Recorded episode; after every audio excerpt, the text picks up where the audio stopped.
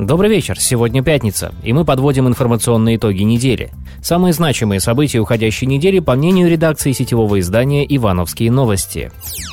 Тема, которая остается центральной два последних месяца – коронавирус. На этой неделе Ивановская область отличилась в коронавирусной смертности. Средний по стране показатель менее процента. В текстильном крае 1,17. Уровень один из самых высоких в ЦФО, но это меньше, чем у лидера Костромской области, там 1,33%. По заявлению главного медика региона Артура Фокина, более двух третей больных с клиникой пневмонии носителей коронавируса. Особого внимания заслужила вопиющая история заражения и лечения от коронавируса медсестры из Кинишемской ЦРБ, которая боролась за жизнь в жутких условиях инфекционного бокса. Женщину, наконец, выписали, и ее дочь назвала это долгожданное событие возвращением из ада. Головной боли медицинского руководства Ивановской области коронавирусной этиологии добавились денежные хлопоты по поводу доплат за работу с ковид. Сумма и число медиков, получивших президентские региональные доплаты, постоянно увеличиваются. Самым большим числом оперировала прокуратура, которой пришлось вмешаться в процесс. Медикам Ивановской области по требованию прокуратуры выплачено более 51 миллиона рублей стимулирующих выплат. В надзорный орган поступило коллективное заявление работников Ивановской станции скорой помощи. Проведенная проверка выявила неоперативное и неэффективное освоение профильным департаментом и учреждениями здравоохранения средств, поступивших в Ивановскую область на стимулирующие выплаты медикам, оказывающим помощь больным с COVID-19, сообщает ведомство. По результатам проверки в правительство области внесено представление. Кроме того, в ряде учреждений расчет фактически отработанного времени ввели, исходя из количества отработанных часов с больными, а не полных рабочих дней. Нарушения обнаружены в Иванове, Кинешевском, Тейковском, Вичукском, Фурмановском и Пестяковском районах.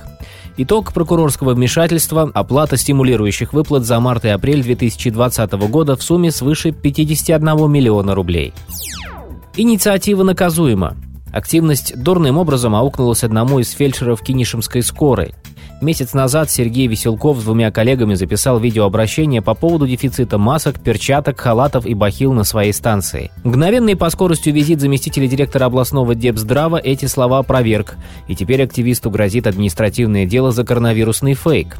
Хотя обращение даром не прошло и с позитивной стороны. Благотворители подарили кинишевским медикам средства индивидуальной защиты почти на 100 тысяч рублей. Тем временем Южная Корея прислала в Кинишму гуманитарный груз, состоящий из средств индивидуальной защиты защиты и антисептиков. Самая яркая политэкономическая тема – открытие торговых центров, то есть нежелание областного руководства их открывать. Мотив типичный для нашего времени – эпидемиологическая безопасность населения. Руководитель Роспотребнадзора Павел Колесник называет открытие ТЦ последним действием прекращения режима коронавирусных ограничений. Говорит, что для этого должны пройти 8 дней с нулевой прибавкой новых больных. У сторонников открытия ТЦ свои аргументы. От 70 до 100 тысяч человек задействованы или зависят от этой сферы. В ход пошли уже запрещенные приемы вроде шантажа с отзывом губернатора, механизм которого вряд ли сработает в Ивановской области. К слову, ивановский губернатор Станислав Воскресенский вернулся на последнее, 18 место в медиарейтинге глав регионов Центрального федерального округа, потеряв за месяц три позиции. Также снова возглавил федеральную десятку аутсайдеров рейтинга, заняв 76 место из 85 возможных. Кратковременное улучшение его позиции в марте связано исключительно с визитом в Иваново президента Владимира Путина с соответствующим увеличением количества упоминаний в СМИ. Результаты рейтинга закономерны. В публичном пространстве Воскресенский появляется редко, его выступления не вызывают интереса ни у жителей региона, ни у экспертов. Публичные разборки. Бывший мэр города Заволжска Вячеслав Касаткин подал заявление в прокуратуру на заместителя губернатора Ивановской области по внутренней политике Евгения Нестерова. Речь идет о конфликте по окончании выборов главы региона. 11 мая десятью голосами против пяти депутаты райсовета избрали Андрея Потанина. Политическая перепалка по поводу выборов и зависимости депутатов от областной власти перешла в оскорбление, следует из заявления в прокуратуру. А конфликт автомобилистов в Иванове закончился стрельбой. Водитель иномарки намеревался нагло вклиниться в ряд, куда его не пропустили, и он решил отомстить неуступчивому водителю, устраивая во время движения разные подставы на дороге. В итоге мужчины решили разобраться. Один из участников конфликта, которого не пропустили в ряд, достал пистолет, вероятно, травматический, и сделал выстрел.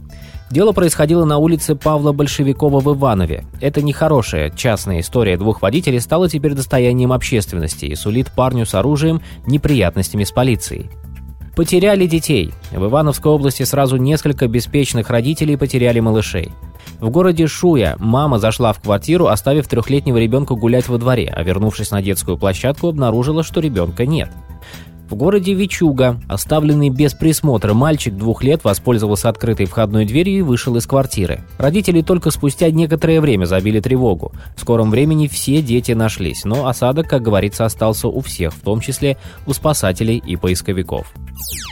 Оторвались. Двух жителей Ивановской области будут судить за групповое изнасилование. Неоднократно ранее судимые мужчины, одному 38 лет, другому 44, поймали у микрорайона на 60 лет октября женщину и насиловали ее несколько часов. Поскольку микрорайон находится почти у лесополосы, никто на помощь женщине не пришел. После группового изнасилования 44-летняя жертва обратилась в полицию и ее обидчиков задержали. Улики с места преступления указывали на них. Впрочем, свою вину они отрицать не стали, признались в содеянном. Насильников задержали, поместили в ВВС.